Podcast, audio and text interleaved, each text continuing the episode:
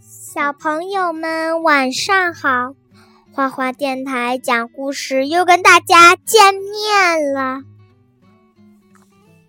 今天我们要讲一本故事书，这是我今天借给我的，名字叫做《酷虫学校》。哎呀。小朋友们，我们今天呢要给大家讲一本新的书里面的故事，就是《昆虫百科爆笑故事之酷虫学校》。吵吵闹闹的甲虫班第一篇。好，今天我们讲第一章，丽英老师的厄运。这个“鹰”是苍蝇的“鹰”哦，嗯。为什么管它叫这一章是讲的苍蝇的身体构造和种类。哭虫哭虫摇摇，哭虫哭虫啃啃，哭虫哭虫钻钻。丽英老师走到甲虫班的门外时，学生们正在一起唱着课前歌曲。丽英老师深吸一口气，然后推门走了进去。砰！一只巨大的粪蛋旋转着飞向丽颖老师的大头。哇，这次一定打中啦！大块头的鹿角虫同学喊道。奇怪的是，除了糊在黑板上的那个大大的粪饼之外，讲台上什么也没有。妈妈，嗯，什么叫做粪饼啊？那个粪蛋砸成了一个饼。啪嗒！丽英老师从天花板上一跃而下，看着失望的同学们说道：“你们还是放弃吧。看到我后背和四肢上的这些黑毛了吗？不管什么东西想要靠近我，他们都能感觉到，我都不用睁开眼睛。嗯，当然，我的眼睛就更厉害了，背对着你们，我都能看到你们在做什么。嗯，又失败啦！”鹿角虫沮丧地说道。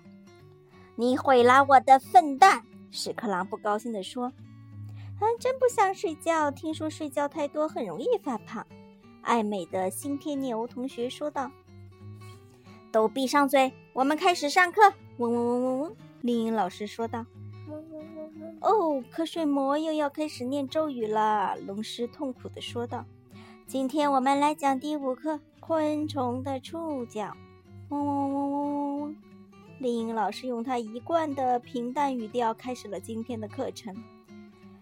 啊，鹿角虫打了个大大的哈欠，实在是太困了，否则我一定把他那难看的丽英脑袋夹瘪不可。消灭瞌睡魔的任务只能交给你们了。说完，鹿角虫哐当一声倒在桌子上睡着了。今天谁也不许在课堂上睡觉。嗯，丽英老师生气地说道：“我倒是很乐意为同学们除害，尽管苍蝇不合我的胃口。呃，但是除非有谁能让他嗯停止讲话。”龙狮同学也一头栽倒在课桌上睡了过去。丽英老师的嗡嗡声就像一种非常厉害的魔咒。是能使听到他的同学立刻失去意识，坠入梦乡。一分钟后，教室里出现了此起彼伏的呼噜声。两分钟后，有牙的同学都开始吱吱咯咯的磨牙了，没牙的同学也没闲着，他们以各种姿势和表情尽情地流着口水。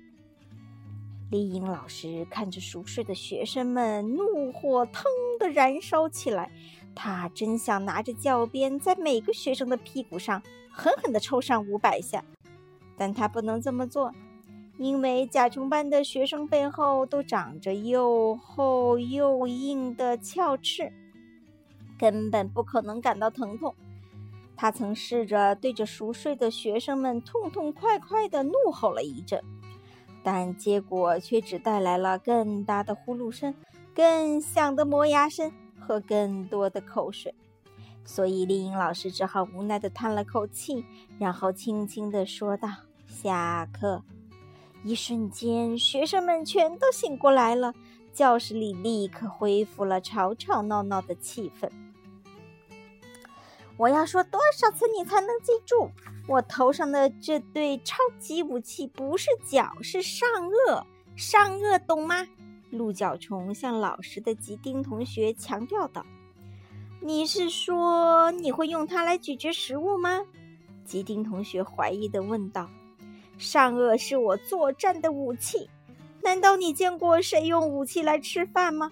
鹿角虫同学恼火的嚷道：“有人用刀来吃饭？什么？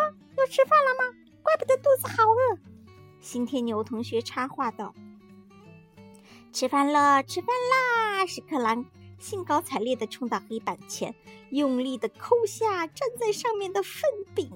还没等他把粪饼送到嘴里，丽颖老师的声音又响了起来：“同学们，既然你们都醒了，我们就继续上课吧！”嗡嗡嗡嗡嗡嗡嗡。同学们这才发现丽英老师还站在讲台上，正一脸得意的看着他们呢。就在丽英老师的嗡嗡声又要响起的时候，鹿角虫突然大声说道：“啊，我给大家讲一个有趣的故事吧！从前有座山。”可是后面他却怎么也想不起来了。丽英老师刚要说话，龙狮同学赶紧接着说道：“山上有一棵大树啊！”丽英老师又要说话时，新天牛抢着说道：“树上有一个大马蜂窝。”为了阻止丽英老师的话，皮杜同学接着说道：“马蜂窝的旁边有一个喜鹊窝，而喜鹊窝外面藏着一只大蜘蛛。”萤火虫同学赶紧说道。就在同学们搜肠刮肚的想着如何继续编这个故事的时候，丽英老师赶紧插话说：“呃，同学们，情况实在是太紧急啦！”新天牛急中生智的喊道：“啊，后来呢？后来蜘蛛织了一张大网，吉丁同学挽救了局面。受到新天牛的启发，同学们一起喊道：‘后来呢？’这时屎壳郎不紧不慢地说道：‘后来，丽英老师飞过去。’”开机一下子被蜘蛛网给粘住了。屎壳郎的话使闹哄哄的教室一下子变得死寂，所有的眼睛都盯着丽英老师。丽英老师脸色铁青，不一会儿又变得通红，不一会儿又变得惨白，不一会儿又变得翠绿。他似乎要说什么，又止住了。他好像要做些什么，却一动也没有动。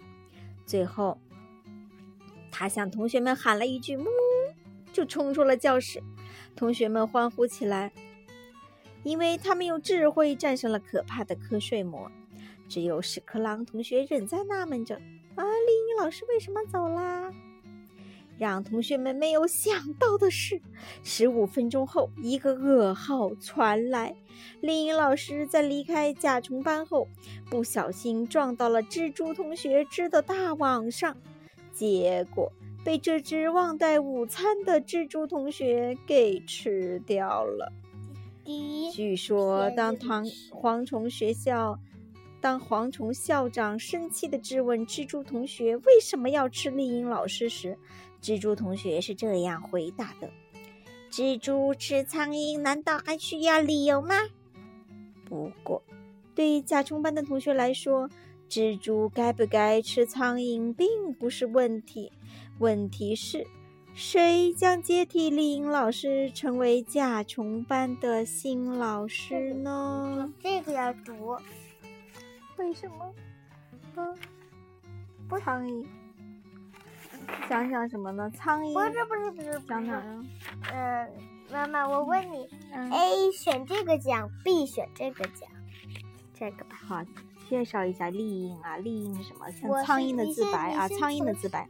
我们苍蝇是善良的昆虫，我们辛勤的为花儿传粉，我们消灭害虫，我们控制野草的蔓延，我们为人类做出过许多贡献。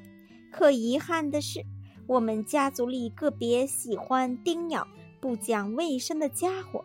使我们家族的所有成员都遭到了人类的讨厌，他们破坏了整个苍蝇家族的名誉，这让我感到十分悲痛。呜，我是佳音，我和人类生活在同一屋檐下。我天生喜欢在粪便和垃圾堆上流连忘返，当然，人类的食物也会勾起我的食欲。当我在它们之间穿梭时。难免会把细菌和病毒带给人类，而这难道是我的错吗？嗯讲完了，我是丽英，就是这个丽英老师啊。